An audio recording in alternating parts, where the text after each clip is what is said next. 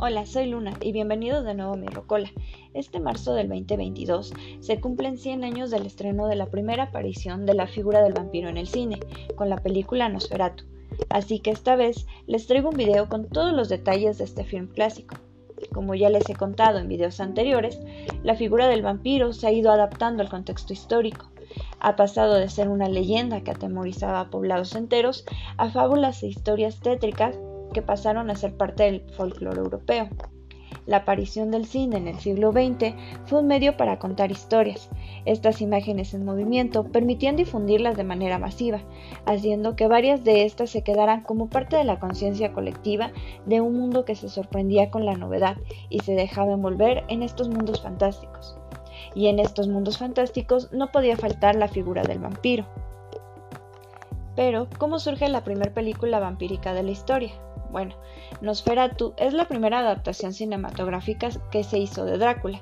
Si bien la novela de Stoker, publicada en 1897, tuvo algunas adaptaciones teatrales y una gran difusión a finales del siglo XIX, su primera adaptación al cine no fue tan bien recibida, y no precisamente por el público, sino por la viuda de Bram Stoker, que reclamó los derechos de la historia, interpuso un juicio contra el director Friedrich Wilhelm Marnow en 1925. Si bien el director realizó una libre adaptación de la obra de Stoker, cambió los nombres de los personajes y de los lugares, e inclusive en los créditos se menciona que está basada en la historia de Stoker, eso no bastó para contener el enojo de la viuda, quien continuó con su demanda hasta el final. Así que el director perdió el juicio y se dice que a raíz de esto las copias del filme de Nosferatu fueron quemadas y la versión que conocemos actualmente fue gracias a que ya había sido distribuida en Europa y en América y algunas copias lograron sobrevivir. Se sabe que esta película fue estrenada un 4 de marzo en 1922 en un salón del zoológico de Berlín en Alemania con el título de Nosferatu, una sinfonía del horror y el 15 del mismo mes empezaría a aterrorizar al mundo. Y llegó a nosotros gracias a la fundación de F.W.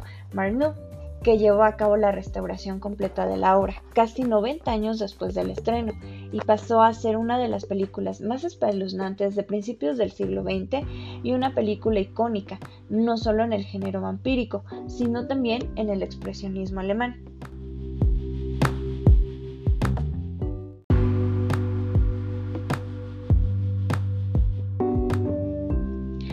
Y a todo esto, ¿de qué trata la película? Por principio, algunos detalles técnicos que hay que mencionar sobre este film es que la historia está dividida en cinco actos. Es una película muda acompañada de música con marcados cambios entre escenas, con el fin de enfatizar la tensión de las mismas.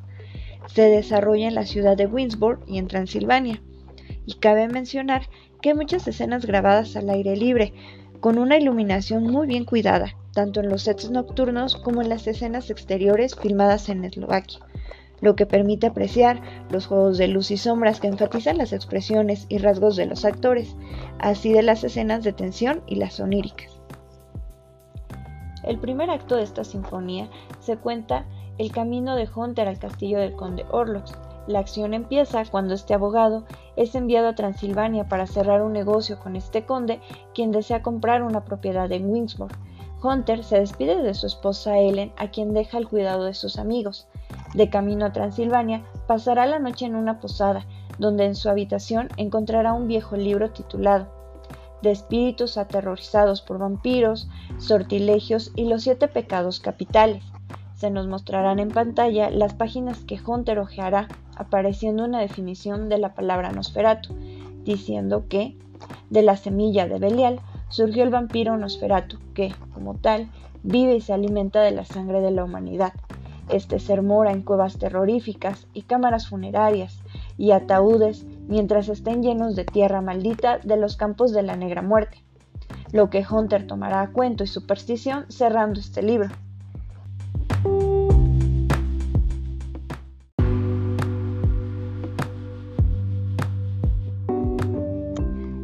Definición es interesante ya que de esta manera se le dará un origen a la figura del vampiro Nosferatu. Algo que hay que agregar en este punto es el trabajo de Alvin Grau, quien fuese el diseñador de la producción de esta película y a quien se le atribuye ese toque esotérico que llega a tener este film. Evidencia de ello lo podemos encontrar desde la caracterización del conde Orlok como en los signos de las cartas que aparecen en pantalla y los libros que nos muestran. Pero siguiendo con este primer acto, hablemos de la llegada al castillo del conde Orlok por parte de Hunter, que es muy similar al narrado en la novela de Stoker, donde el cochero deja Hunter a medio camino argumentando que ha caído la noche y no puede llevarlo al castillo por ser peligroso y estar habitado por el diablo. Hunter será recogido tras caminar bastante por el bosque por el conde semidisfrazado de cochero y así llegar al castillo donde será recibido por este mismo. La primera aparición de Orlo causa impacto, ya que de cierto modo su figura es grotesca y siniestra. Esta figura esbelta, calva, de orejas puntiagudas y dientes de roedor, y que se mueve de manera que pareciese flotar, será icónica en la historia del cine.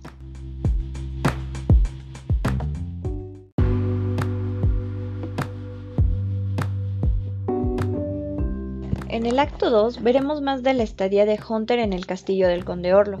Si bien en este primer encuentro Hunter mantendrá la calma y platicará muy amable con el conde mientras cena, hasta que se corta por accidente el pulgar, rompiendo esa armonía, y veremos a un conde intimidante que acecha a su presa.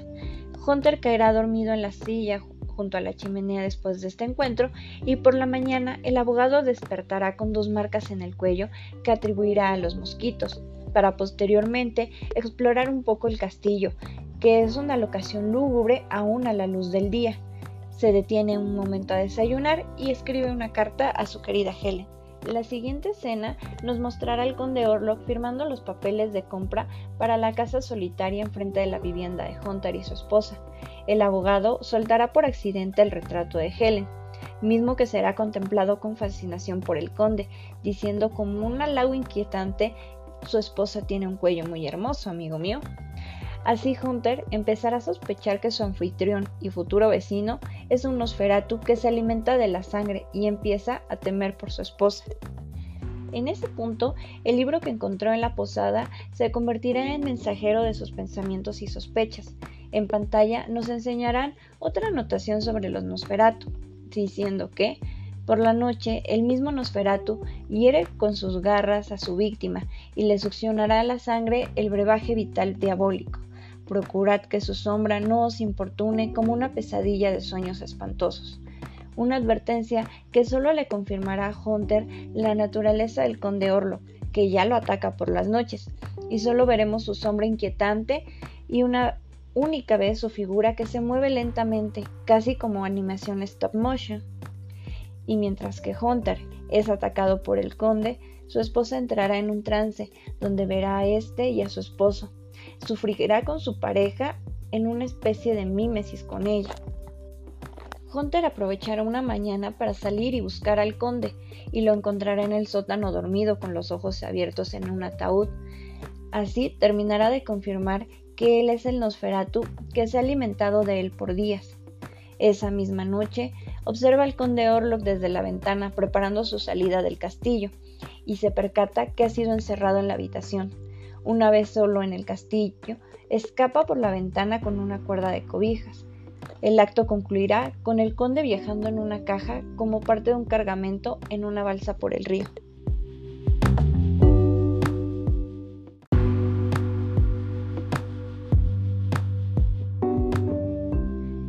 El acto 3 es el más largo de los cinco Empezará con Hunter despertando en el hospital diciendo que tiene que salvar a su amada y contando lo ocurrido con el conde, lo que será tomado como desvaríos.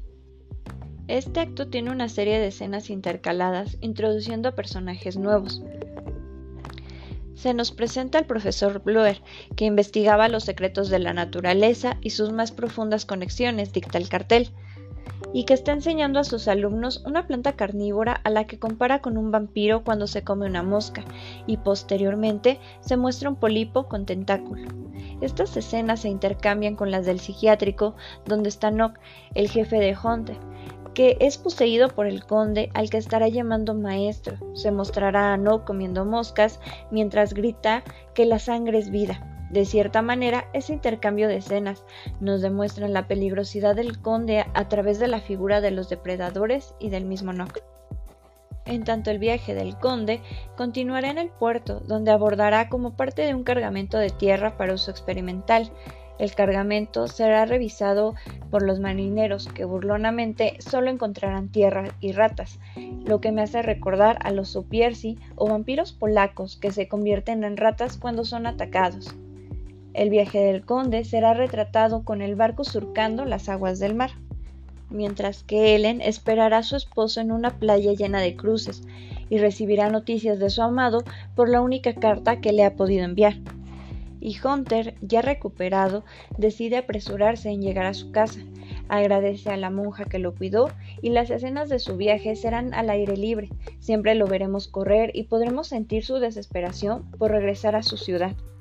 Las últimas escenas de este acto nos mostrarán a Nock leyendo un artículo en el periódico que aparecerá en pantalla, indicando que hay un brote de peste que está matando a los infectados y que presentan marcas en el cuello. La última escena es en el barco, donde nos muestran a un marinero de la tripulación que tiene fiebre y ve al conde materializado creyendo que es un mal sueño. Este marinero no sobrevivirá y el capitán y el segundo al mando serán los últimos seres vivos que queden. Sabiendo que hay algo peligroso en la bodega, el segundo al mando bajará a enfrentar al conde, abrirá el ataúd y saldrán ratas, para después aparecer este conde. El marinero se asustará tanto al verlo que saltará del barco, dejando al capitán solo en la nave. Así que éste se amarrará al timón del barco y la noche caerá oscura sobre la última toma de este navío, indicando que el barco de la muerte ya tiene un nuevo capitán.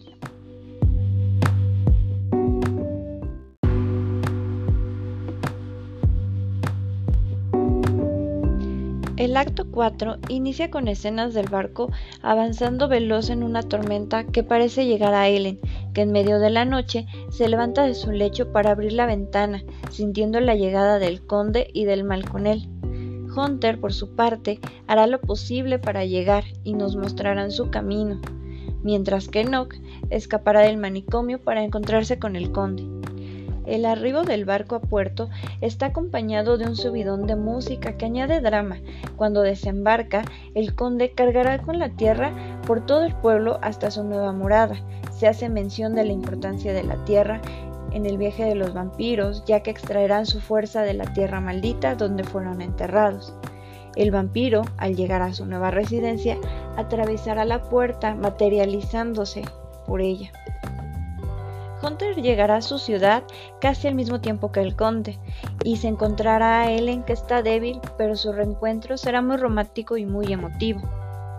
La última escena de este acto será la inspección del barco, donde encontrarán solo el cuerpo del capitán amarrado al timón, y al revisar el diario de la navegación se percatarán de la tragedia ocurrida, atribuida a la peste y a las ratas que encuentran así que toman medidas ante la posible propagación de esta enfermedad en la ciudad y se declarará una cuarentena para prevenir el contagio.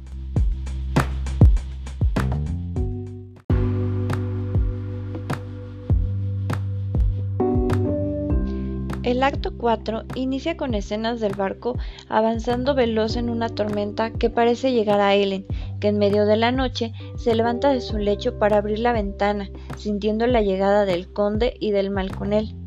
Hunter, por su parte, hará lo posible para llegar y nos mostrarán su camino, mientras que Nock escapará del manicomio para encontrarse con el conde.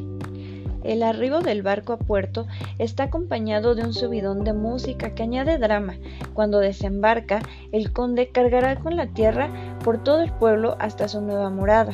Se hace mención de la importancia de la tierra en el viaje de los vampiros, ya que extraerán su fuerza de la tierra maldita donde fueron enterrados. El vampiro, al llegar a su nueva residencia, atravesará la puerta materializándose por ella.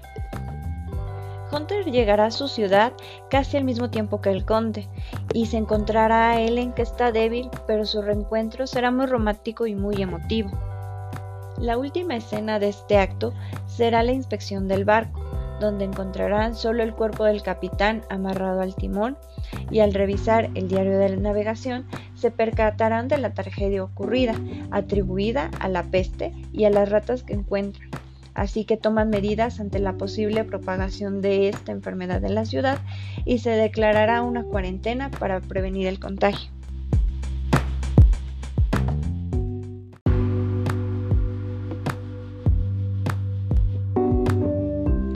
Esta película acaba de cumplir 100 años y tiene un montón de curiosidades y misterios a su alrededor. Algunos de ellos son estos. Nosferatu en algunos lugares no fue muy bien recibida. En Suecia, por ejemplo, estuvo censurada hasta 1972 porque las autoridades de ese país consideraron que contenía una dosis excesiva de horror que podría afectar a los espectadores. Es la primera historia donde un vampiro muere con la luz del sol. El conde tiene una figura icónica que busca ser inquietante, monstruosa, una figura que será retomada en muchos otros trabajos como la figura de vampiros más antiguos. Se respetará como el primer vampiro, con esos rasgos de orejas puntiagudas y figura alargada, como en el caso de What You Do in the Shadows o El misterio de Sam Lost, donde aparecerán vampiros similares al conde Orlok. Esta película tiene un remake de 1972 a cargo de Werner Herzog y viene uno nuevo que está en postproducción. El diseñador de producción, Alvin Grau, fue el fundador de la logia mística Hermanos de Saturno.